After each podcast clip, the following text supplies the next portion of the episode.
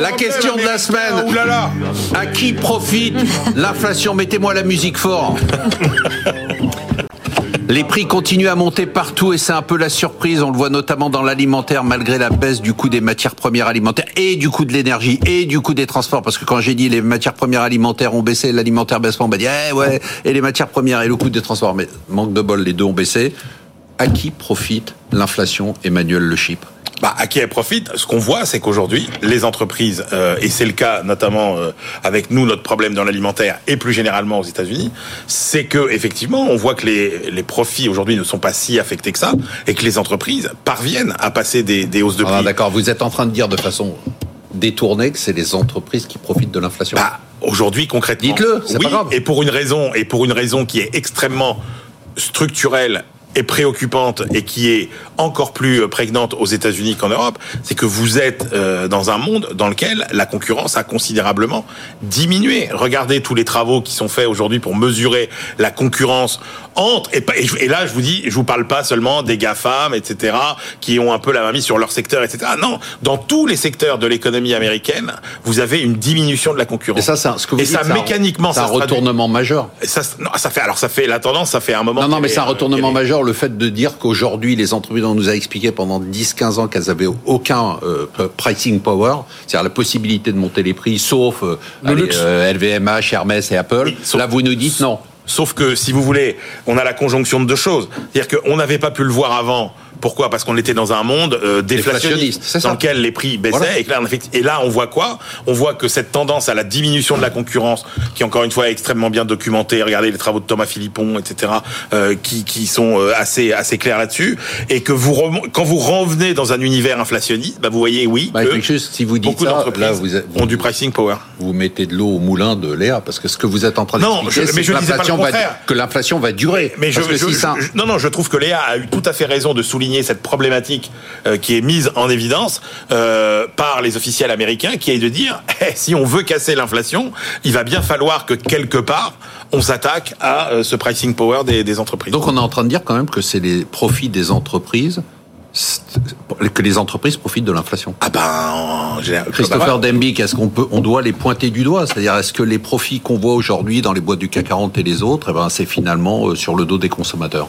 Alors, on sait que c'est répercuté dans les consommateurs. Hein. Les PMI, par exemple, en zone euro, ils étaient très clairs. C'est-à-dire que les chefs d'entreprise sont à un niveau record dans le secteur des services pour répercuter sur les consommateurs. Mais il faut voir l'intégralité de la, euh, de la, du panorama, à savoir qu'aujourd'hui aussi, dans le même temps, ces entreprises, elles investissent beaucoup. Alors, dans tous les secteurs, non, mais vous justifier ça. Vous dites euh, elles ont une excuse. Il y, a aussi des raisons. Elles foncièrement aujourd'hui les entreprises elles euh, elles sont utiles. Enfin leur approche est utile pour deux raisons. Un, elles investissent beaucoup. Notamment c'est pas un choix parce qu'elles ont confiance dans l'avenir, mais parce qu'elles voient qu'elles ont des pénuries de main d'œuvre, donc elles automatisent. Et l'autre point, c'est que dans toutes les enquêtes d'opinion qui sont réalisées des deux côtés de l'Atlantique, malgré un éventuel risque de récession, même si je n'y crois pas, mais en tout cas ralentissement durable de l'activité économique, elles n'envisagent pas de licencier massivement. Donc vous avez des entreprises quand même qui vont conserver leurs employés, même si derrière cela, c'est pas automatiquement un contexte macroéconomique extrêmement favorable. Donc il faut pas euh, avoir juste euh, elles font des profits et elles le répercutent sur le consommateur. Derrière cela, il y a aussi quand même l'investissement, il y a des sauvegardes d'emploi qui seront a priori réalisées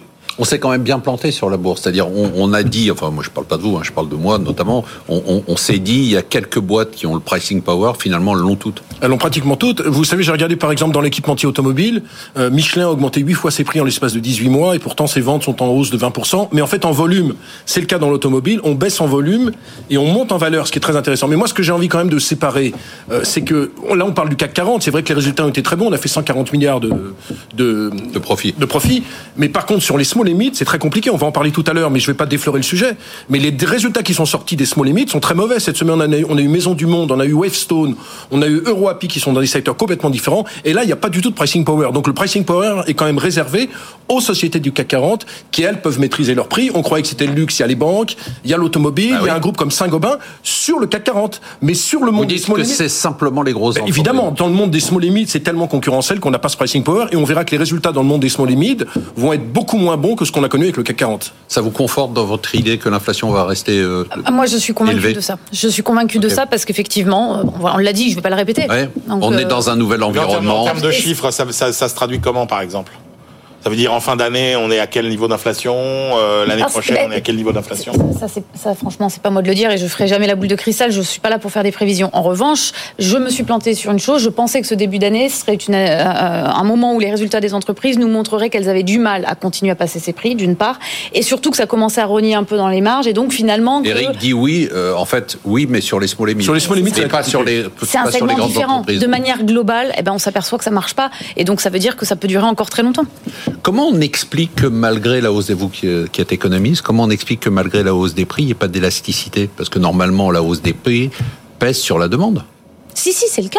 C'est le cas. Bah, ça, on le voit pas tellement. Pour l'instant, euh, on voit que les consommateurs continuent à consommer. Aux États-Unis, euh, ça continue à tourner, alors que les prix montent. Bah parce que vous avez eu, euh, par rapport au cycle précédent, vous avez quand même eu un amortisseur euh, euh, public euh, qui est absolument euh, considérable. hein. C'est la surépargne. Si, si, bah, faut, faut, quand même rappeler que c'est, une des raisons pour lesquelles les cycles sont de moins en moins cycliques. Mm. Euh, D'ailleurs, enfin, il y en a, il y a plein de raisons pour lesquelles les cycles sont de moins en moins cycliques. Mais quand vous regardez, par exemple, euh, la, la, la récession de 2001, vous mettez l'équivalent de 1 point de dépenses publiques pour soutenir l'activité. En 2008, vous mettez à peu près 12 points de finances publiques pour soutenir l'activité. explique tout.